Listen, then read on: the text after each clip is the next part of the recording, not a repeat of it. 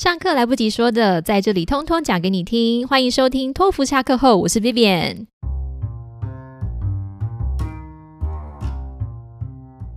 那我平常是一个没有在打电动的人，那他要你操纵摇杆去看荧幕，虽然那个不是真的在打电动，但是 我真的考完我就觉得怎么这么难。然后出来的时候，那个考官还问我，印象很深刻，他说：“张小姐，你真的知道这个怎么使用吗？”我说：“我知道，但是我做不到。”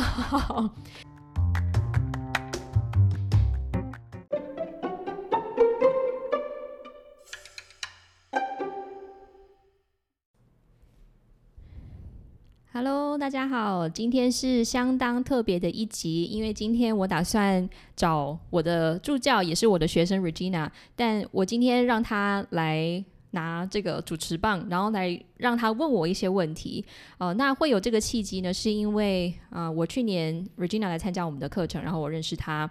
呃，他今年是大四，那在大四这个时间呢，他是决定之后要直接就职的，哦，所以遇到了这个。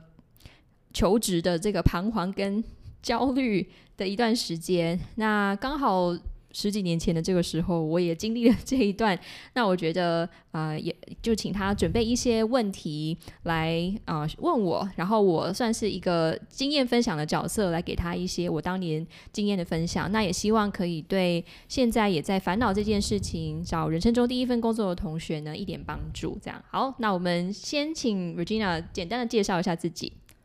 Hello，大家好，我叫 Regina。那我今年的话是国贸系大四的学生。那我目前在公关公司担任金融公关，所以我的背景比较接近是金融背景。那我在呃当担任 Vivian 的助教，其实已经有接近一年的时间左右了。那今天很高兴有这个机会可以访问他一些关于求职的问题。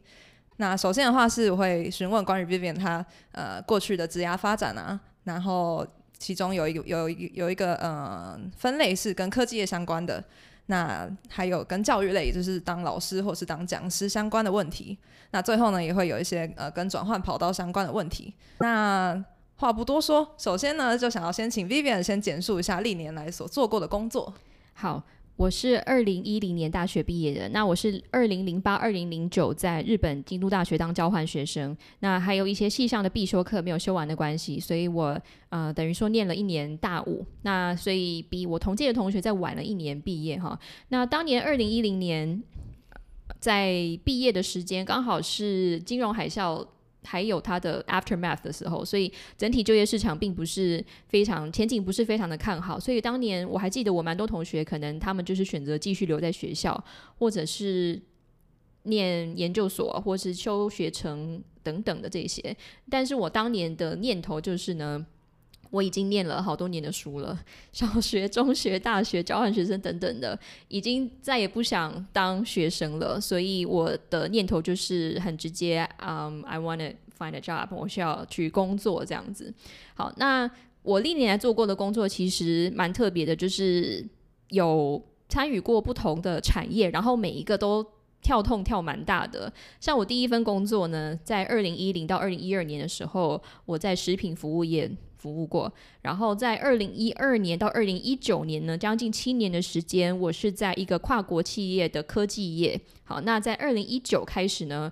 啊，就是现在在俗称的补教业了，但是我会称我自己是教育工作者，所以是在做教育的事业，这样，所以总共做过食品服务业、科技业跟教育工作，现在也还是在做教育工作。这样听下来，发现就是你真的做过很多不同类型的工作。不过我还是非常好奇，就是你在你找第一份工作，也就是说你呃，你刚刚说嘛，你想要你一毕业之后，你决定就是我就是一定要先工作。那你在找这一份工作的时候，你那时候是有遇过什么样的困难，或者说你有呃印象最深刻的啊的事情啊，可以分享给我们听听看吗？嗯，好，这个就要回到当年二零一零年找工作的时候。那我们当年找工作，我的印象是。学校其实没有太多的，或是说系上老师可能没有给我们太多的指点哦。那我现在会跟很多年轻的学弟妹聊天，他们说学校其实都帮他们规划很多职涯发展的课程等等的。那所以当年其实有这样子关于征才的活动呢，就是那个在椰林大道上面的那个就职，那个叫什么啊？工作博览会吗？好，那就是会有很多业者他们会去在椰林大道摆这个 booth。好，然后你可以去投履历或是了解一下他们的工作。那我印象很深刻是当天我去的时候呢，这样一圈逛下来，大概有 ninety nine percent 全部都是科技业。然后我就想说哈，我又没有 engineering degree，然后我也没有双修等等的，总之就是百分之九十九都是给理工科系的同学做的工作。就连我可能啊，我找到好不容易找到一间跨国企业叫杜邦，他们做材料的。然后我就去说，哎，我是日文系的学生，那我会英文跟日文都很好，那有没有工作可以让我做？然后他们也是说，哦，我们只找工程类的这个职缺，这样。所以这样逛了一圈下来，真的觉得哇，当时就觉得非常 frustrated，怎么会这么难找？好，或者是说怎么多啊这么多的职缺，怎么都跟我无关这样子？然后所以那个时候有一个 booth，就是我我后来的这个。啊，第一份工作的这个地方哈，就是叫摩斯汉堡，好，那在台湾他们叫安心食品服务股份有限公司，是食品服务业。他们当年在找的是储备的幕僚，就是说要找我们以后呢是培育成可以在总公司服务的人。那我就投履历的，反正工程类全部都不全部都不能投，所以当天工程类以外的我全部都是去去投一份履历了。然后后来就是有接到他们的这个面试通知，然后就。开始一路到录取为止，好，就是简单来说大概是这样。但是印象很深刻，就是说，哇哦，工作好少。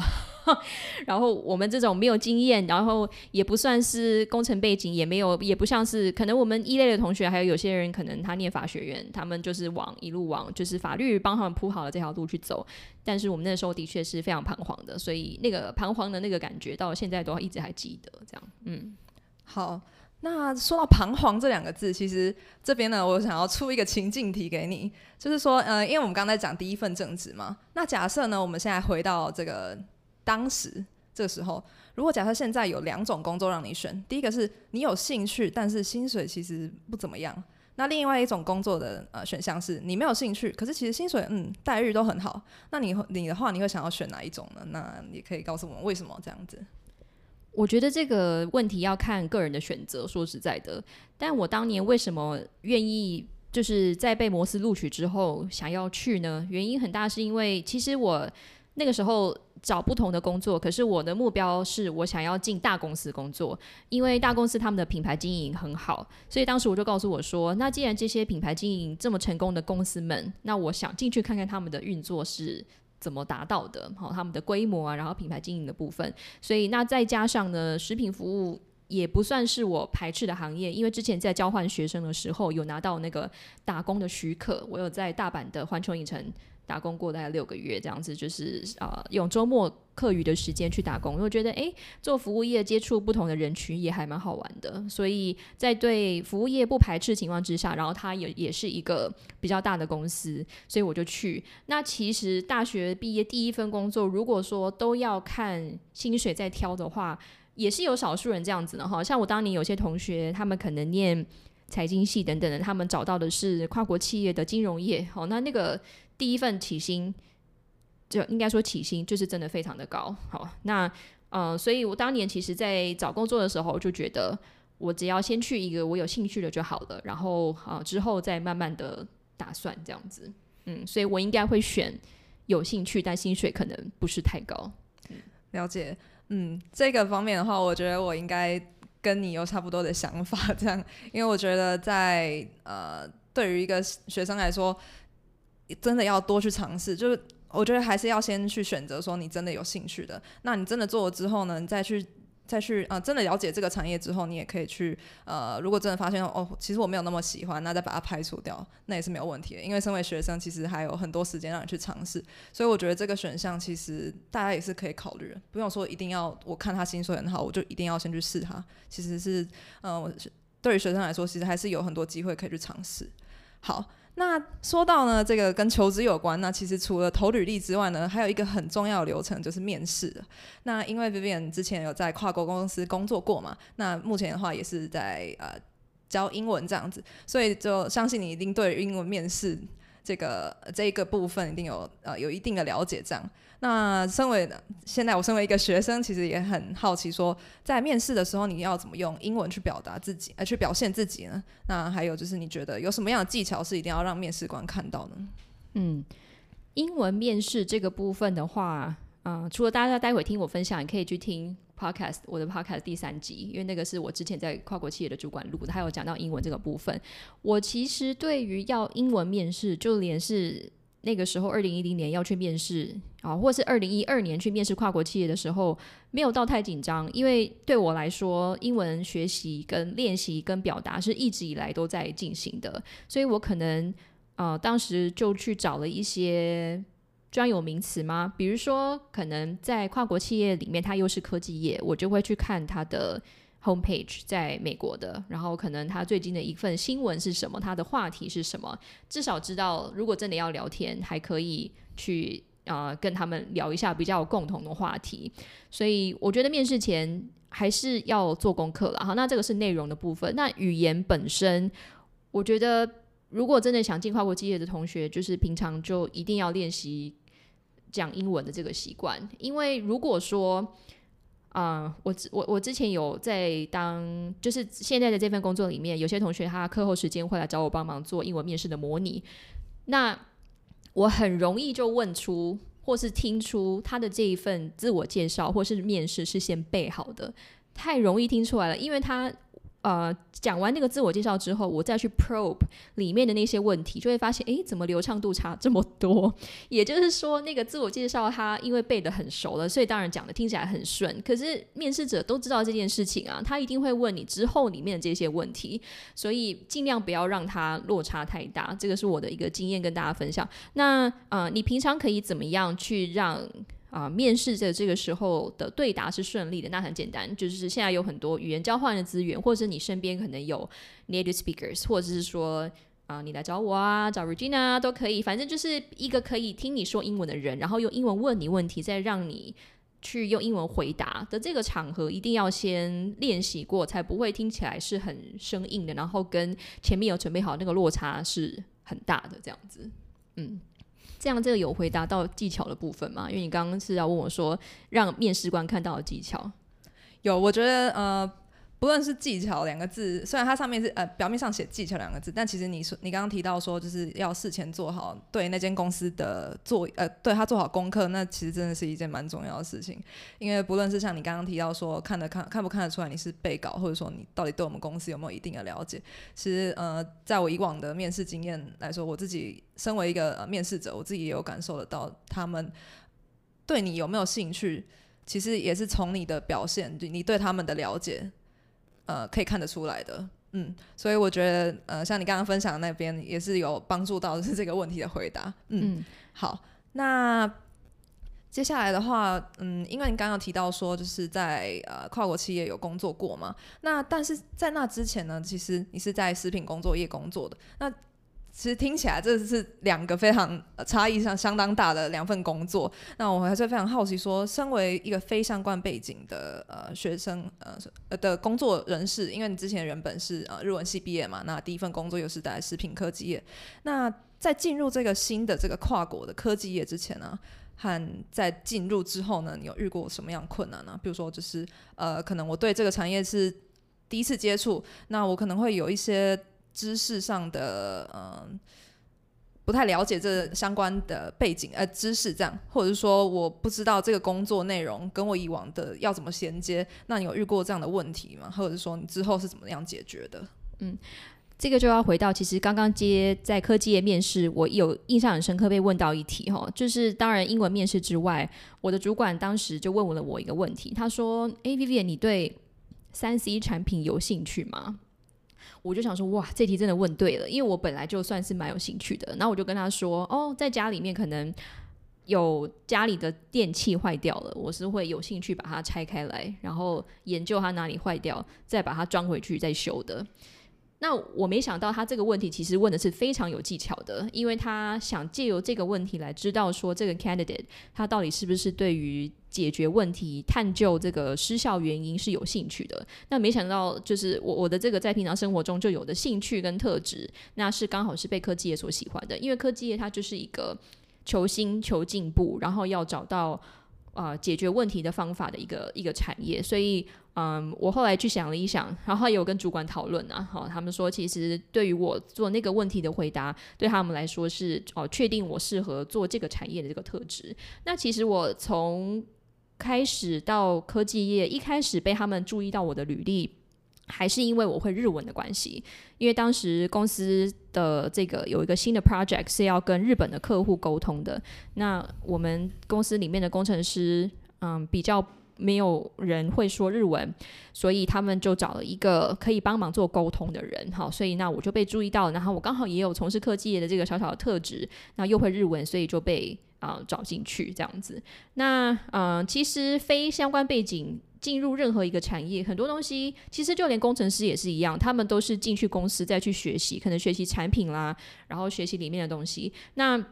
我一开始进去，他们就是要求我成为集战力。这个集战力就是要跟客人直接做沟通。比如说我的一个产品失效了、坏掉了，那他会希望我们去做故障原因的这个分析。那科技业里面的话呢，因为刚好公司里面又有产线，那在分析这个产品为什么坏掉的时候，很多时候也有可能是生产的这个问题，不是说设计的这个问题。当然都有可能啊失效，但是呃产线问题好，然后原本设计的问题，就变成说所有的 terminology 都要从头学。那还好那个时候公司他们有一个资料库哈，应该也是用来训练新人用的，就是说呃这个讲中文的是什么？比如说，在 PCB 产线上有个叫 reflow 的一个制程，哈，它就是 PCB 板进去，根据不同的温度，然后最后会把那个锡球固化的一个流程等等的这一些。所以，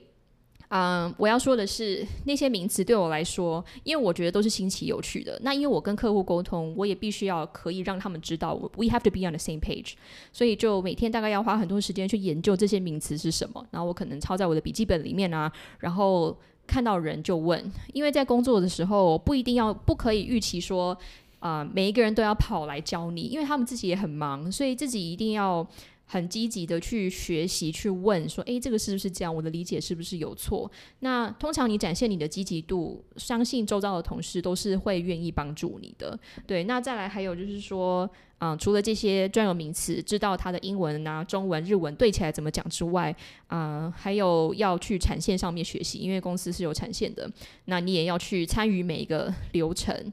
那从借由这些累积起来呢，才有办法可以渐渐的让客户知道哦，代表公司，然后我们要怎么样去帮助他们。解决问题，所以刚刚讲到这个困难的部分，一开始就是说很多专有名词这个学习，但如果只要是很积极的去询问，然后每天去复习这些的，那其实是可以蛮快上手的。好，那这样听起来，其实呃，身为一个非相关背景的人，其实主要还是很看重你自己的个人特质，也就是说，你有没有这个特质是你愿意去解决问题，还有去问问题的嘛？因为其实呃，在进入一个新的领域的时候。难免会有呃很多的问号，就是说啊，这个东西我从来没遇过，要怎么办？要怎么办？那其实这也可以对应到前面上在面试的时候，可能就要展现出你的这个特质。那可能他们面试官就会看到哦，那你应该蛮适合进入科技业的。那在进入之后呢，也要知道要如何去实时的精进自己啊，或者说在有需要的时候，一定要去问问看前辈要怎么去解决这样的问题。好，那刚刚有提到说沟通这两个字。那在沟通，其实，在呃你以往的工作经验里面是有呃很多都是跟这两个字息息相关的嘛。那我蛮好奇，是说就是当时你在呃跨国科技公司担任这个业务的时候，那时候一天的工作内容大概是怎么样的呢？嗯，我在科技业里面几乎都是做沟通，那这个沟通很多，有跟主管的沟通，跟同部门同事的沟通，跟跨部门的工程师的沟通，哈，然后还有跟客户这样子。那其实，在做 account manager，好，这一天的工作通常会是这样子：早上我们可能就看一下 email，呃，因为有很多通讯的这个流程呢，都必须要是用 email 来进行，我们要留个记录嘛。那最害怕就是收到，呃，以我做 quality 的时候，就是做品质相关的这个维护的时候呢，最怕就是说，哎，又有东西坏掉了。客户来 email 说：“哎，东西坏掉了。”OK，假设我收到这个 email 之后呢，我就要去 kick off 所有的事情，好，包含我要在系统里面去建立说，好，客户有这个呃抱怨啊，然后我要把它建档啊，好，建档之后呢，再这样子，其他跨部门的人就会看到有这个问题，让看他问题的严重程度，如果非常严重，可能就要立马再去。立刻再去啊找不同人出来开会，可能半个小时，所以你可能要 book 会议室啊，然后你要发会议邀请给大家，然后请大家坐在一个办公室里面、会议室里面，然后讨论出我们第一步怎么可以啊回答客人。那在这种这么大规模的这种沟通里面，哈，就是企业对企业的话，其实沟通有时候。并不是你一个人就可以决定的，我必须要跟所有的主管都确认说好，我决定要这样讲哦。那大家都 O 不 OK？我们一定要在同一阵线上面，不然到时候呃不同说不同部门的说法不一样，就会很麻烦。所以就是有开会跟沟通协调的部分，再可能就是要就是面对最困难的就是打电话给客人，或是跟他们见面这个部分。那有时候可能是问题的严重程度呢，是必须要。飞到客人那边去，来啊协助他们解决问题的。所以每天最长的时间，我想应该是花在啊看 email、讲电话跟开会上面吧。以以 account manager 来说，嗯，这样刚刚听下来，其实我觉得这份工作听起来是一个机动性非常高的一份工作。那相信你在呃这个过程中一定有遇过很多的挑战。那你在担任就是。呃，在这个跨国公司里面担任呃 account manager 这个工呃这个职位的期间，你有什么印象最深刻的事情吗？好，我记得。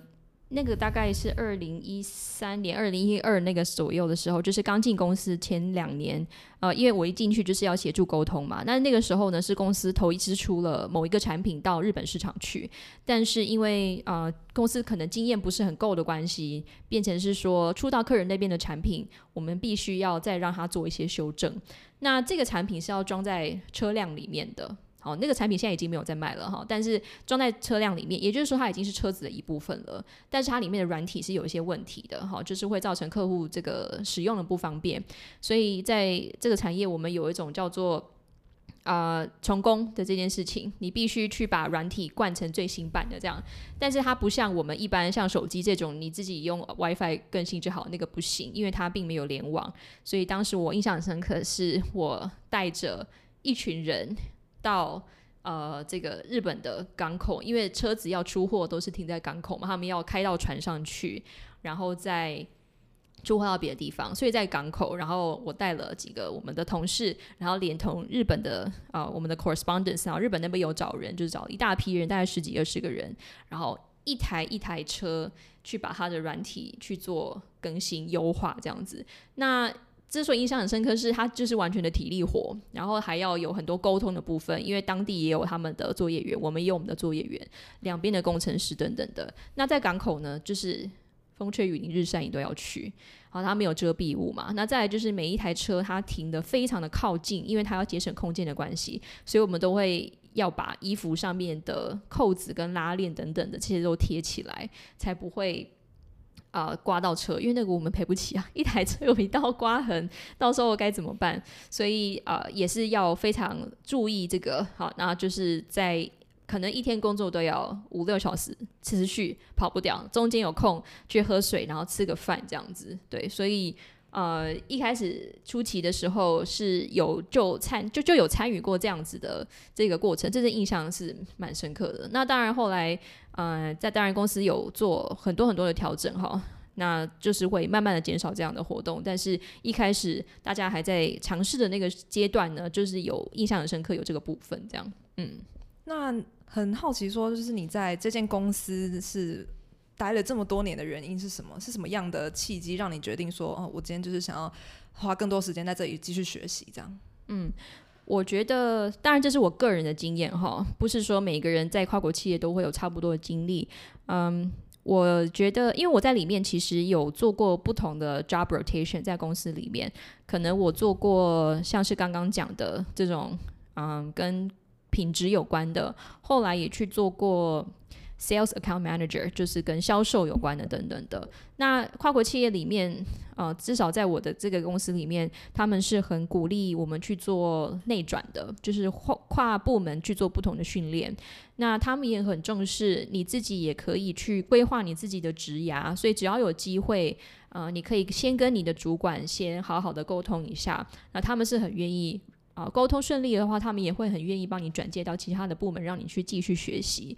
那这个我觉得是对呃任何在公司里面的人应该是一个蛮友友善的环境。那对于我来说也是适合的，因为我自己个性，我觉得我在一个单位太久的话。嗯，也也会有一天有觉得疲乏的可能，所以刚好公司有这样的这个呃机会，大家主管都是有这样的共识的，所以有内转。那内转的话，因为你在不同的单位，就必须还是要适应个两三年，才会到非常非常上手的地步。那所以这样一待就大概就是七年左右的时间了。我觉得这个是在这间公司给我很大的啊想要继续待下去的原因，因为我可以一直在不断的挑战自己。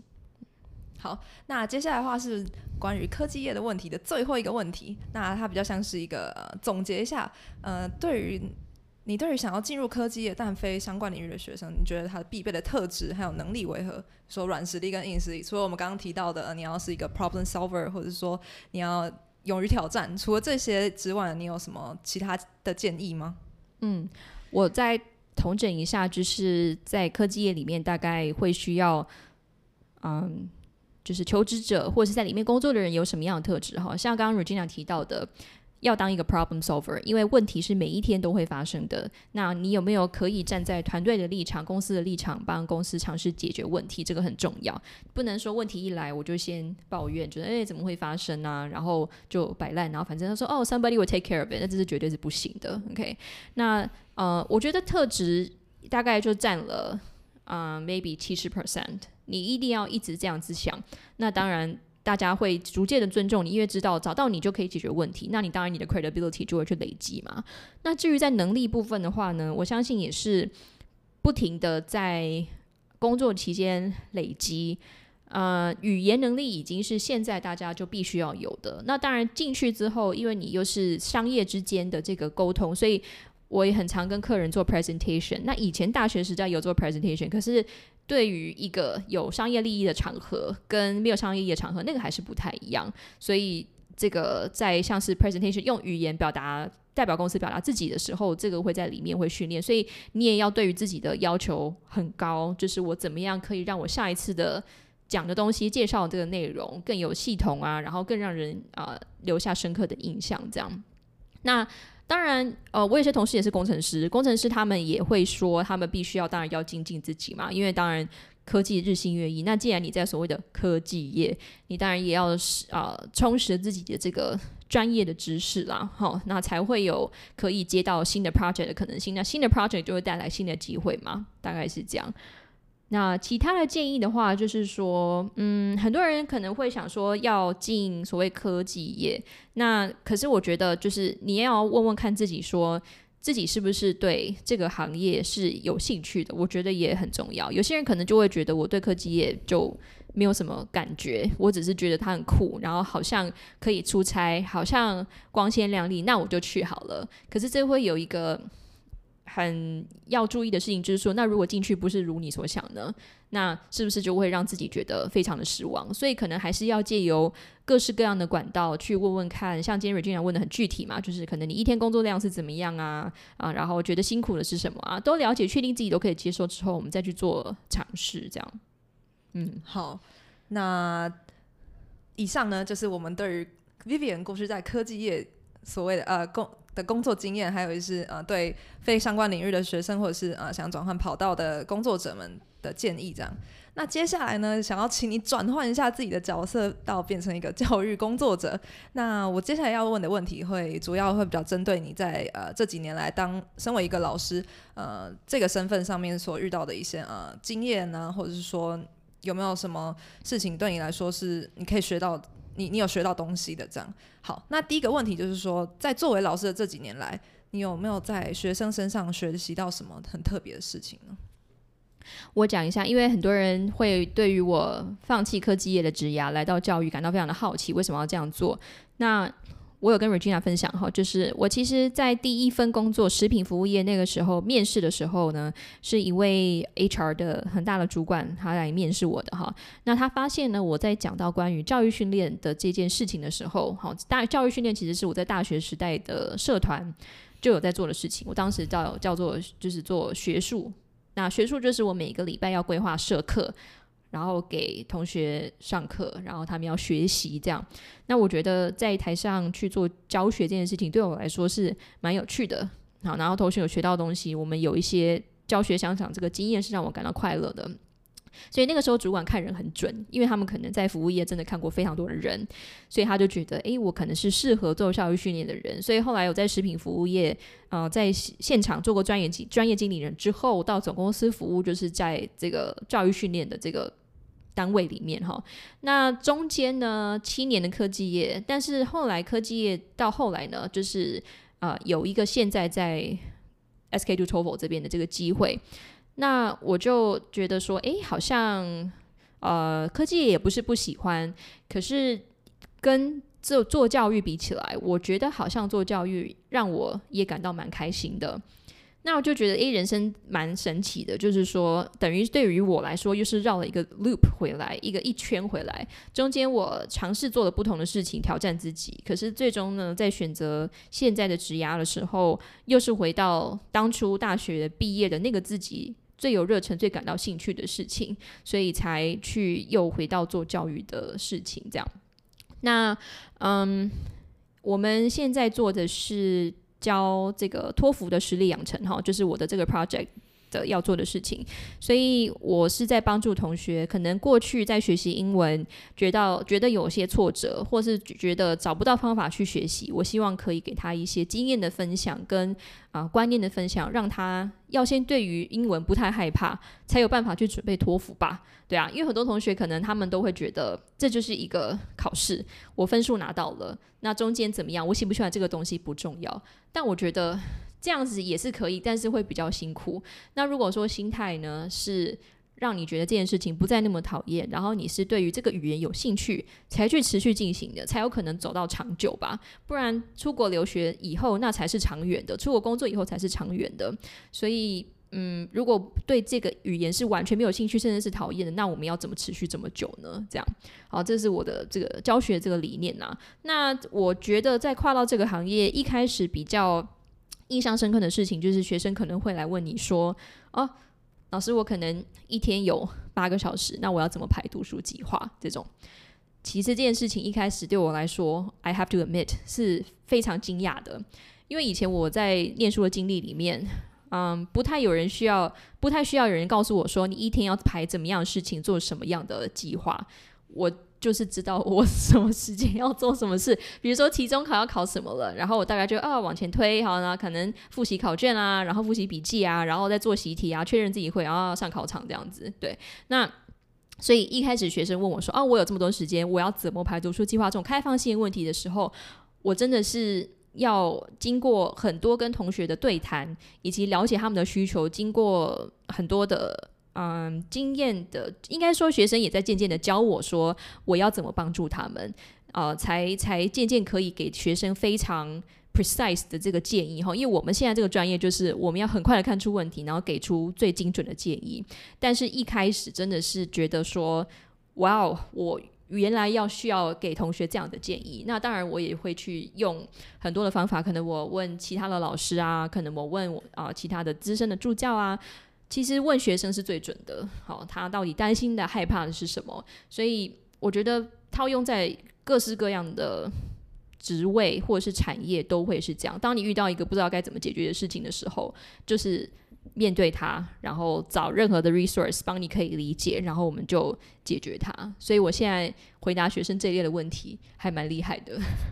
大概是这样。嗯，不知道怎么听到你讲这个，我觉得我蛮有呃。我觉得我有相同的想法，因为因为身为一个助教，其实有时候，嗯，就像你讲的，学生有时候会问开放性问题嘛。虽然在当下可能会觉得，哎，我一时之间可能要想一下要怎么回答，但透过在累积这样的经验，其实我好像真的可以从他们身上学到说，哦，以后我再遇到类似的问题，我可能就是用我这一套方法去帮他们解决。那我觉得在身为一个呃教育者，呃。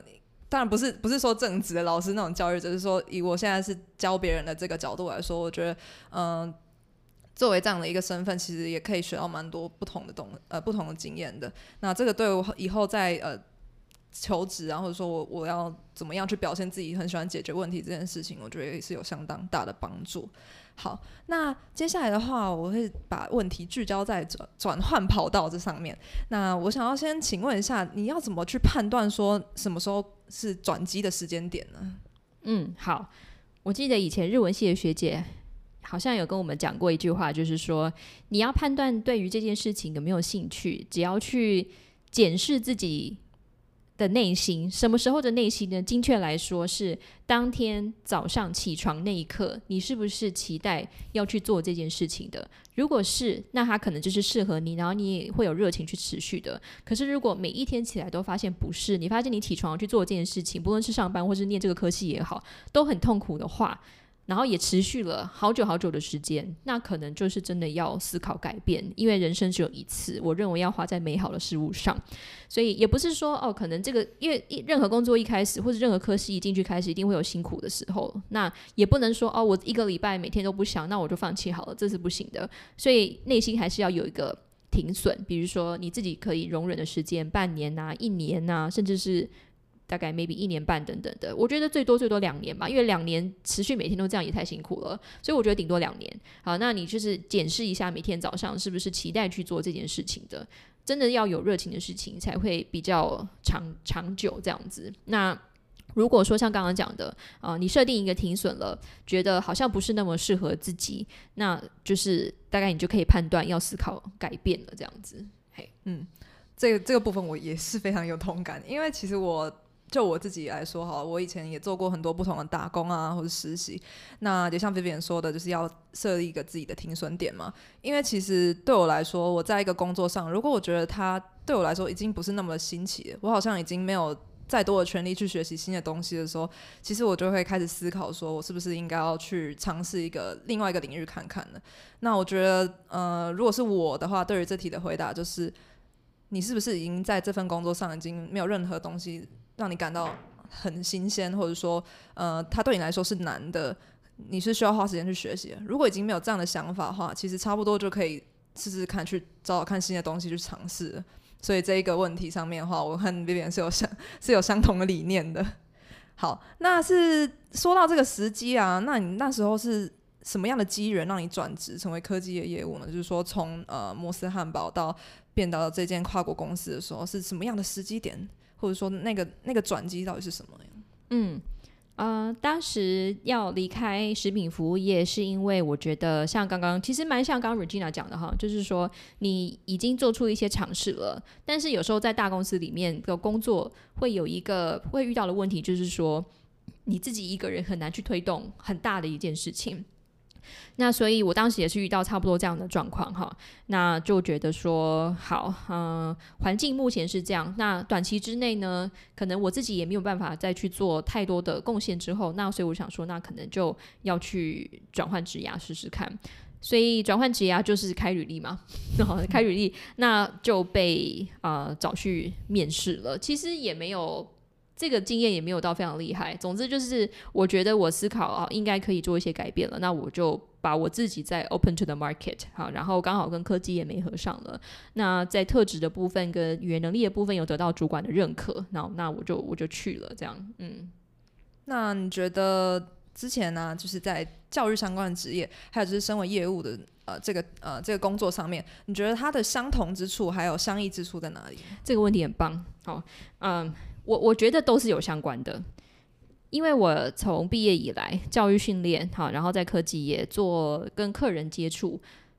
以及现在在做算是补教业，我都是在做跟人接触的行业。那跟人接触的行业里面呢，一定要很丰富的经验累积，就是说跟什么样的人，我们。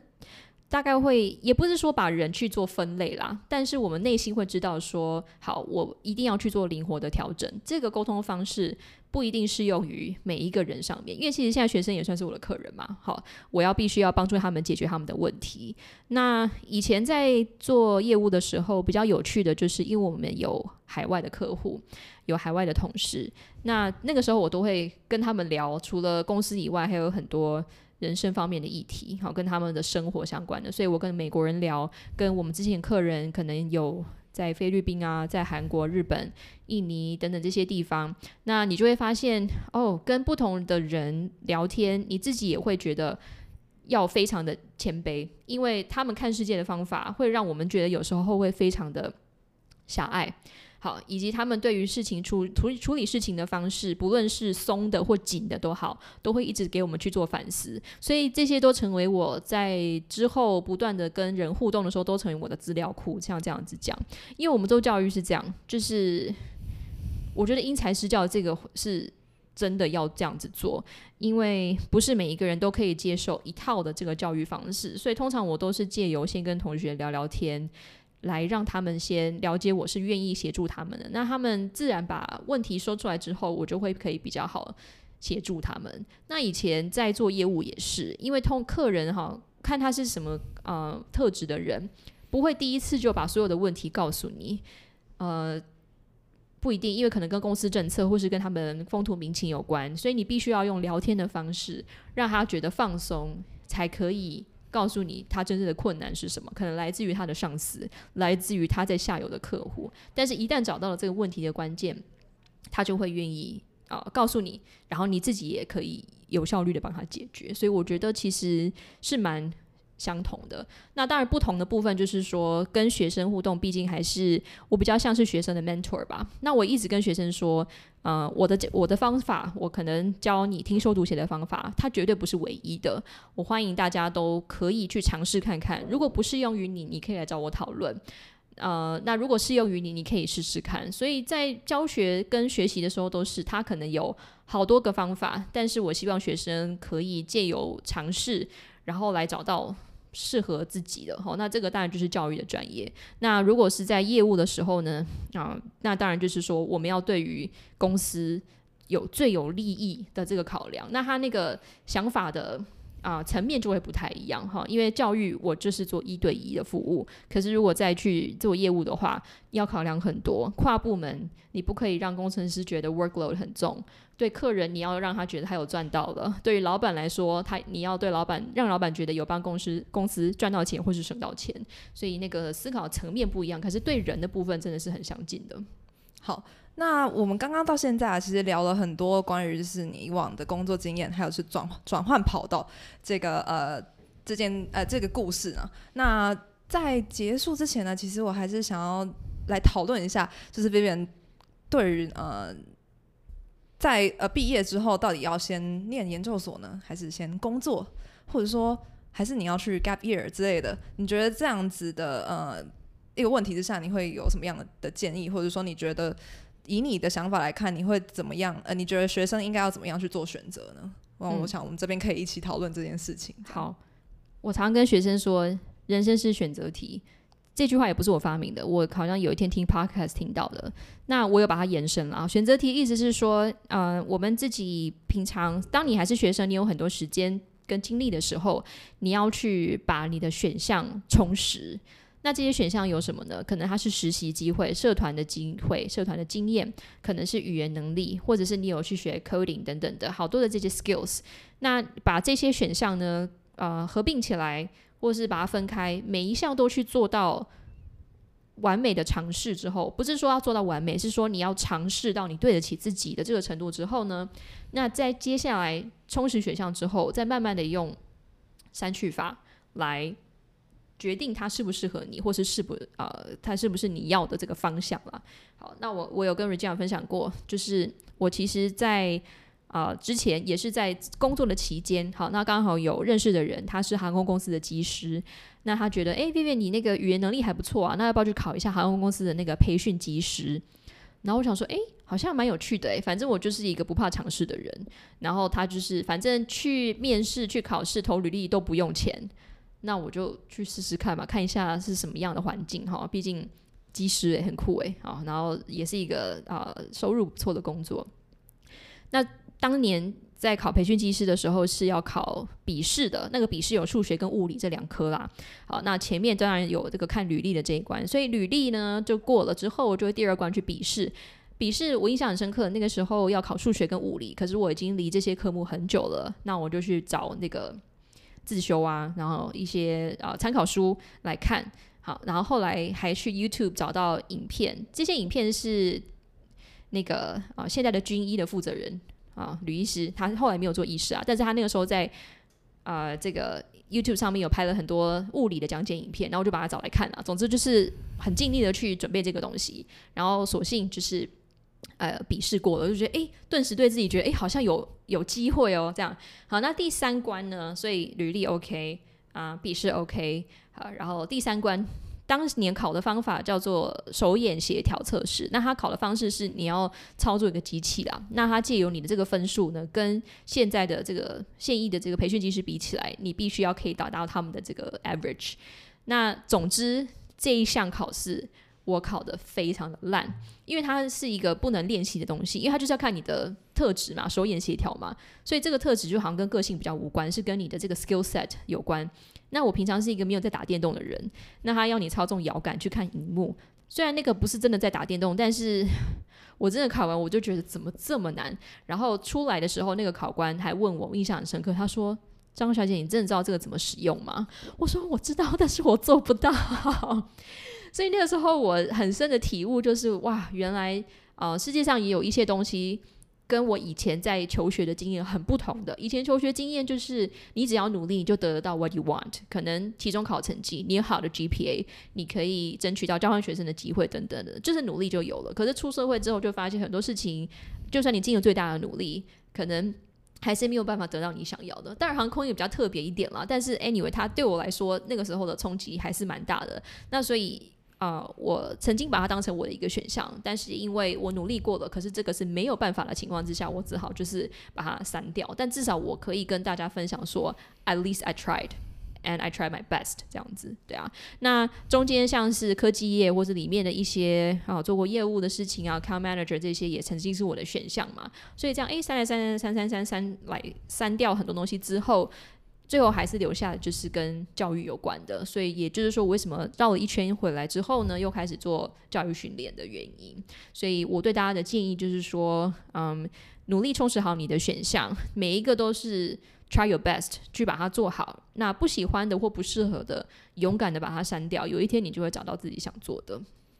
好，那其实今天这一集下来啊，我觉得我们的讨论的内容其实一直很。两个字，尝试两个字一直非常贯穿在我们这所有的内容之间哦。那这边也提到嘛，像他之前在呃从食品业啊转到科技啊，又甚至最后又回来教育呃补教业，那其实也都是通透过他一直不断的尝试，那不断的去删去，也有刚刚有提到嘛，删去掉呃觉得发现好像不太适合的航空业这样。那我相信就是不论现在在听的你是学生，或者是你想要转换盘。转换跑道，那也是一定要是贯彻的这两个字，尝试两个字去 呃，慢慢的去找到说到最后，我到底真的喜欢什么，跟哪些东西其实不太适合我的。那我觉得，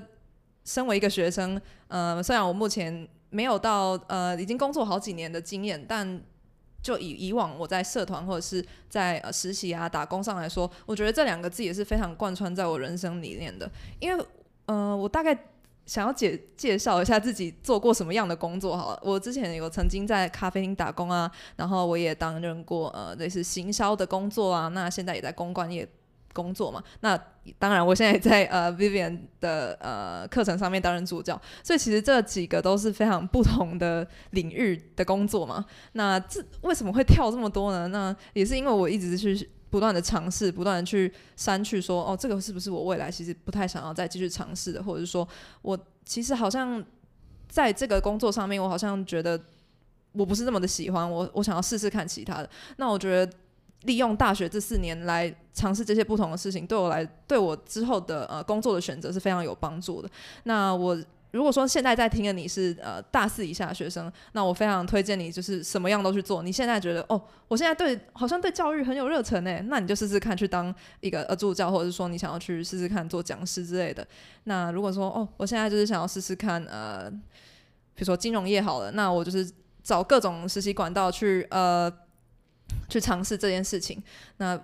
甚至身为大学生，我相信你是有非常多的时间可以使用，所以我非常推荐大家一定要去。做做看，呃，去然后再去删去这样。今天非常谢谢 Vivian，呃，回答我这么多我自己对于你这个个人的呃求职涯发展的经验的问题，还有就是说对于呃转换跑道这件呃这件事情上面有非常大的好奇心。那也谢谢你回答我这么多问题这样子。好，那这边的话再交还给 Vivian。好，那